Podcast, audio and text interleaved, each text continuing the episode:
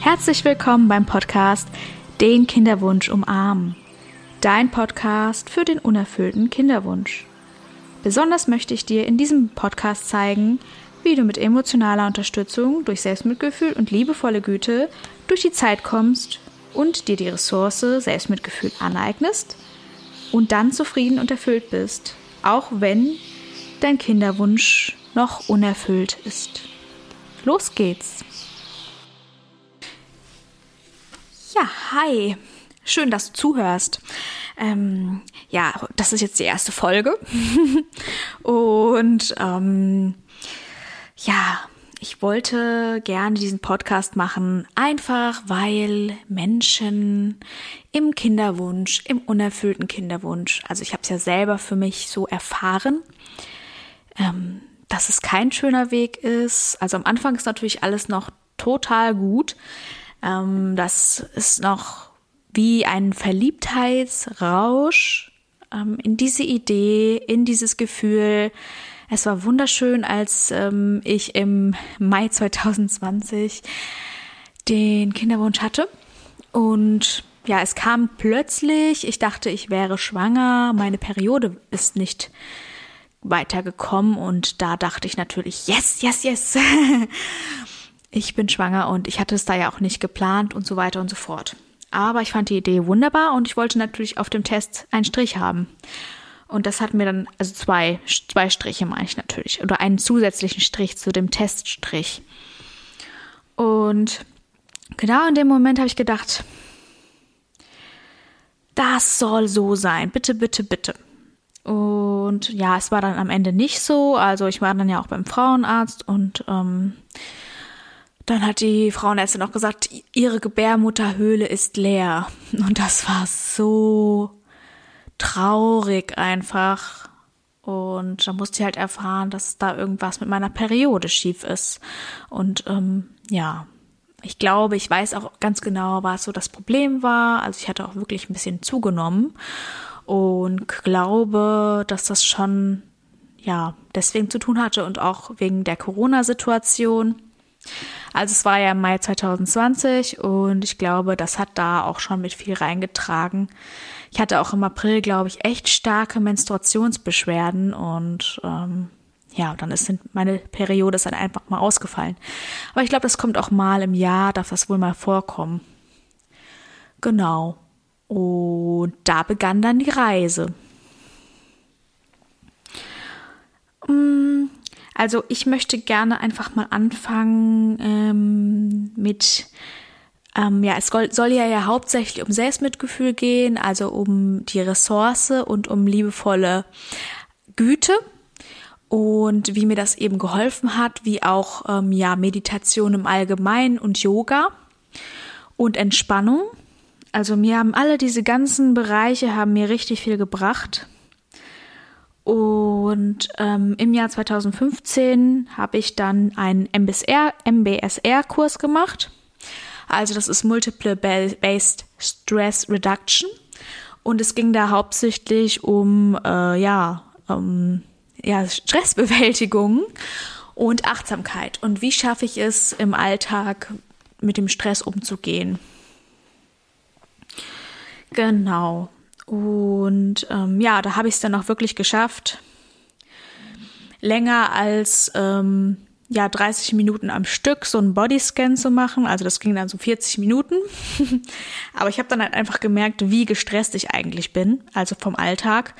Weil wenn man sich dann hinlegt und dann achtsam versucht, in den Körper hineinzuspüren, was passiert dann? ja, genau, du schläfst dann ein.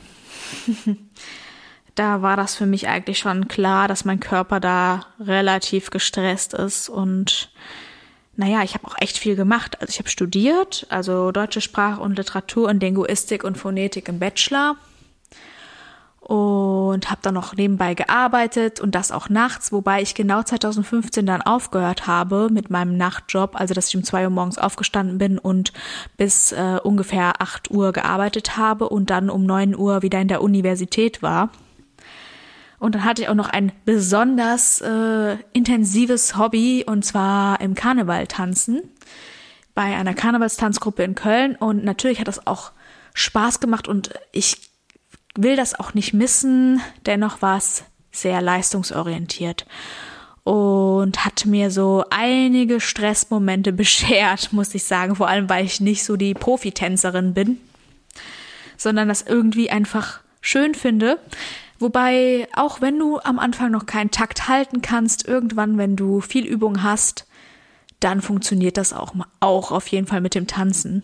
Also da muss man halt einfach dranbleiben, genau wie bei Yoga. Auch wenn du vorher denkst, du bist nicht flexibel, wirst du irgendwann mal flexibel werden wenn du dich dran machst und übst und regelmäßig diese Sache ausübst, so ähm, ja, so kann dein Körper sich vorbereiten und so passiert es auch mit dem Tanzen. Irgendwann mal gewöhnt sich dein Körper daran, nach dem Rhythmus zu tanzen und ja, die Schritte auch richtig korrekt auszuführen. Wenn man es immer wiederholt und immer wiederholt, dann irgendwann mal ist es kein Problem mehr, auch wenn du vorher total unbegabt warst. Genau. Und jetzt nehme ich mal einen Schluck Wasser. Ich hoffe, du hast auch was zu trinken dabei. Oder ja, vielleicht räumst du gerade auf oder frühstückst oder sowas. Das ist auch wunderschön, dass du mit dann quasi, dass der Podcast dich dann begleiten darf. Ich freue mich auch total, dass du zuhörst.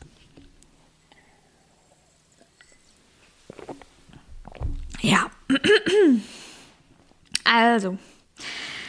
Ähm, wie geht's dann weiter? Also 2015 bis 2020, das waren dann, oder sagen wir mal 2015 bis 2019, weil 2019 habe ich dann die Entspannung kennengelernt. Also die ähm, Entspannung, Tiefenentspannung von Yoga Vidya und ja, es hat mir auch wirklich gefallen. Und mm, also ich habe da die Entspannungskursleiterinnen-Ausbildung gemacht und habe dann einfach auch gemerkt, wie gut mir auch Yoga tut, also dass irgendwie alles zusammengehört.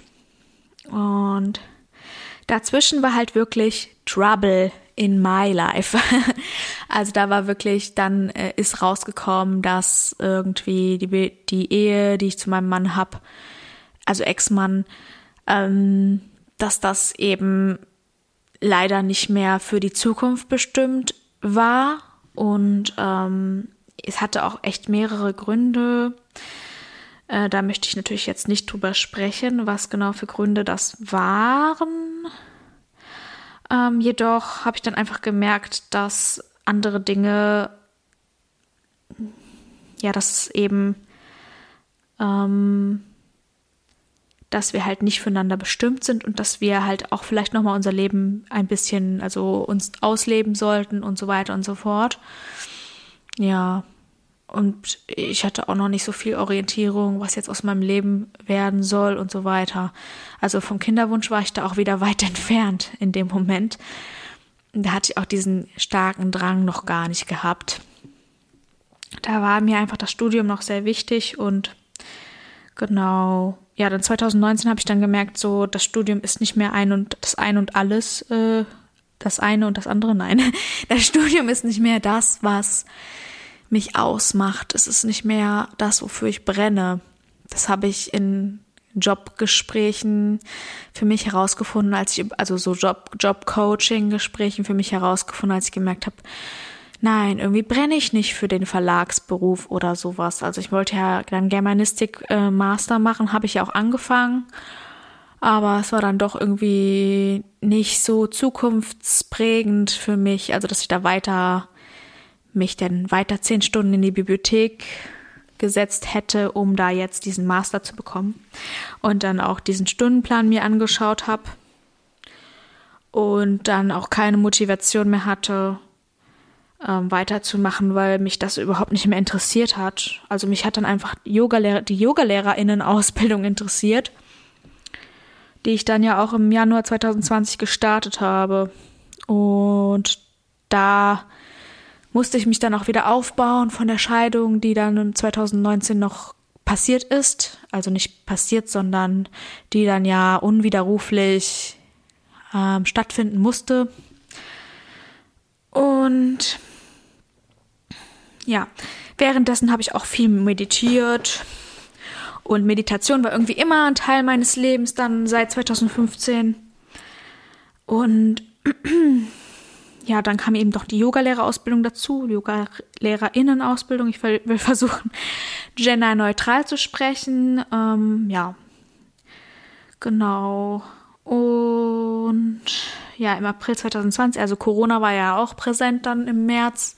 Und im April habe ich mich dann entschieden, ähm, ähm, die Mindful Self-Compassion Ausbildung noch nicht, sondern den Kurs, also den Mindful Self-Compassion, achtsam, achtsames Selbstmitgefühlskurs zu belegen, der acht Wochen geht. Und mit Jana Felber war das noch, meiner Achtsamkeits-, also Mindful Self-Compassion, achtsames Selbstmitgefühlslehrerin.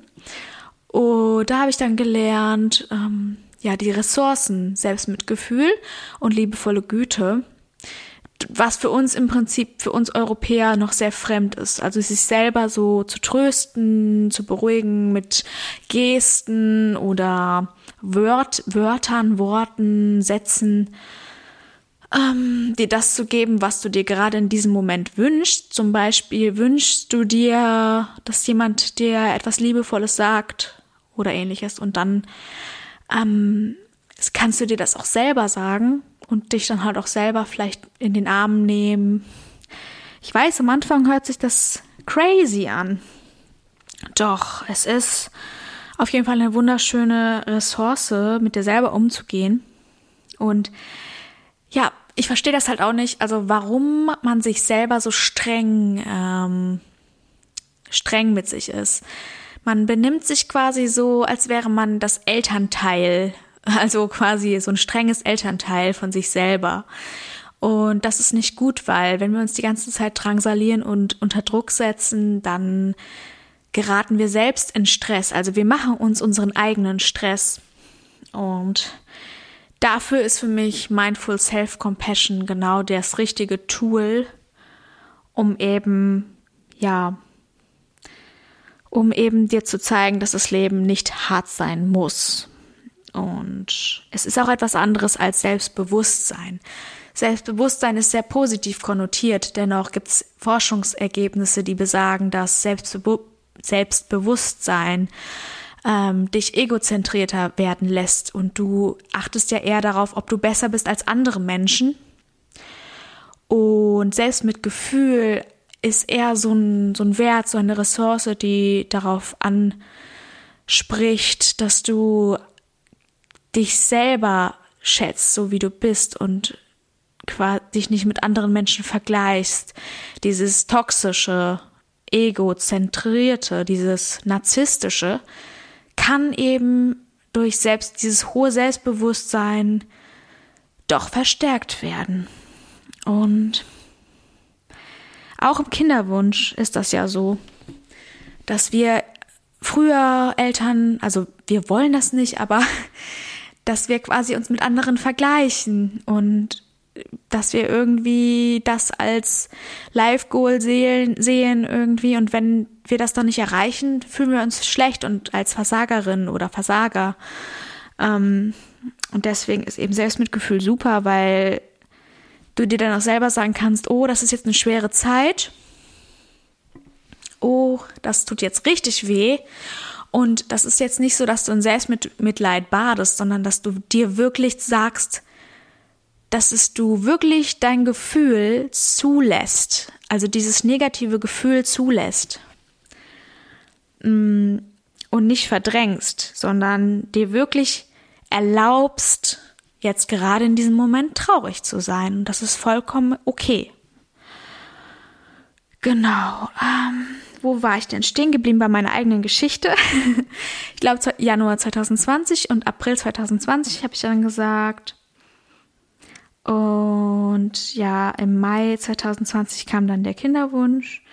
Und aufgrund von Mindful Self-Compassion habe ich dann auch gelernt, ähm, meinen jetzigen Mann auch schneller zu vertrauen, diese Kontrolle abzulegen und dann auch wirklich zu sagen, ich heirate ihn jetzt, ich mache ihm einen Antrag. Man denkt ja auch immer als Frau so, ja, der Mann macht den Antrag, aber warum soll die Frau nicht was geben? Warum soll sie nicht mal, also warum, ich habe mir gedacht, warum soll ich nicht mal äh, den Antrag machen? Und ich war dann wirklich total wie auf Wolke 7 und habe dann auch einfach den Antrag dann an der Mosel gemacht und das war echt wunderschön. Und dort haben wir dann auch am 24.10.2020 geheiratet, also auch während der Corona-Pandemie.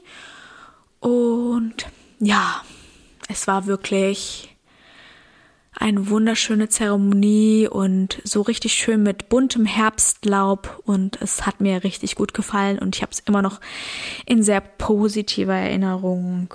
Genau. Und dann habe ich halt auch angefangen, ähm, ja, mit dem Kinderwunsch hat es dann halt auch weiter fortgeführt und ähm, ja, von Monat zu Monat